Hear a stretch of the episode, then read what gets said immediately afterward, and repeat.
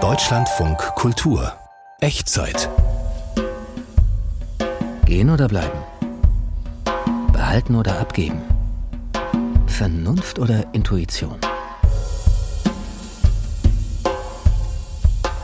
Die Entscheidung.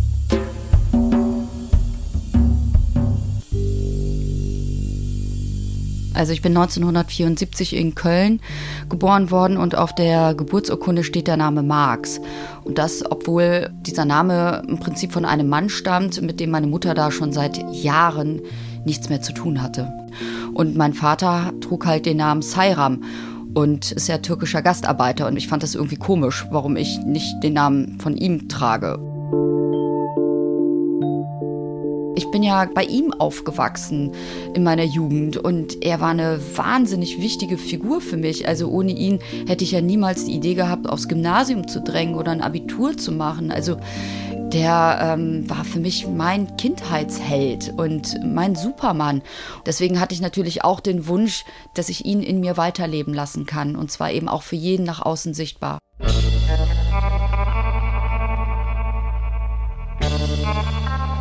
Seine Erklärung war immer, dass er Sorge hatte, dass ich mit einem türkischen Namen Schwierigkeiten bekommen könnte und deswegen auch der deutsche Vorname Iris, beziehungsweise ein Name, der auch in anderen Ländern funktioniert, Iris, also in der englischen Variante. Damit wollte er mir irgendwie den Einstieg ins Leben erleichtern, dass ich nicht diese Bürde habe, mit einem türkischen Namen mich in dieser deutschen Gesellschaft durchkämpfen zu müssen. Mein Vater hatte Angst, dass man mir mit Vorurteilen begegnet, dass ich nicht so schlau bin. Deswegen hat er auch vermieden, mir äh, Türkisch beizubringen, weil er gedacht hat, das irritiert mich nur. Das wollte der komplett von mir weghalten. Er hatte konkret Angst, dass ich als Gastarbeiterkind ja Rassismus erleben werde, weil er ihn ja auch selber erlebt hat. Also er kennt diese ganzen Sprüche. Das war ja noch drastischer damals. Kameltreiber, Kümmeltürke, Scheiß Pasalak. Also das waren so Begriffe, die so in dem Alltag vorgekommen sind, ohne dass sich da jemand irgendwie drüber aufgeregt hätte. Also natürlich die Betreffenden, aber nicht in der deutschen Gesellschaft.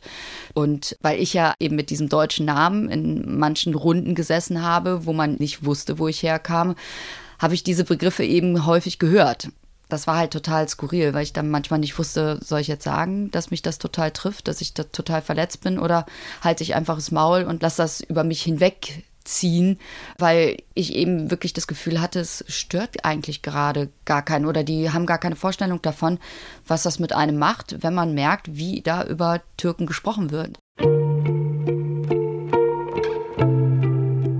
Leben lang hatte ich so das Gefühl, dass ich mich dadurch, dass man meine Identität mir weder besonders stark ansieht, noch eben am Namen erkennt, das Gefühl, dass ich mich in diese Gesellschaften so reingeschlichen habe, ne? wie so, so ganz heimlich irgendwie so reingesneakt. Und es schwang immer das Gefühl mit, dass ich irgendwann auffliege, dass man irgendwann merkt, so, okay, die gehört ja gar nicht zu uns oder die ist ja eigentlich ganz wer anders. Und es fühlte sich nicht gesund an und es war irgendwie auch wirklich eine ätzende Zeit. Und irgendwann habe ich ja mich da rausgewurstelt und war dann eher stolz darauf, diese Familiengeschichte zu haben. Und dann reifte auch der Gedanke heran, dass ich diesen Namen endlich ablegen muss, weil das war für mich wie so ein Bild, das ein Leben lang schief an der Wand hing und durch die Namensänderung habe ich es endlich wieder gerade gerückt. Es gab ein auslösendes Moment, als ich mein erstes Staatsexamen geschafft habe. Also das war so etwas, wo ich mir gedacht habe, ich bin nicht weniger wert oder ich bin nicht schlechter als alle anderen und man kann es auch irgendwie mit so einer Biografie schaffen. Das hat mir irgendwie so einen Selbstbewusstseinsboost gegeben und irgendwann kam ich dann eben zu dem Punkt, dass ich die Entscheidung getroffen habe, den Namen wirklich endgültig abzulegen, weil ich den so ablehne, weil er nichts mit mir zu tun hat und habe dann eben das durchgesetzt, dass ich den Namen wechseln kann. Also jetzt darf ich den Namen von meinem Vater tragen und heiße jetzt Iris Sairam. Das ist ein wunderschönes Gefühl. Also jetzt ist die Geschichte wieder gerade für mich. Also jetzt habe ich so das Gefühl, dass ich ich sein kann.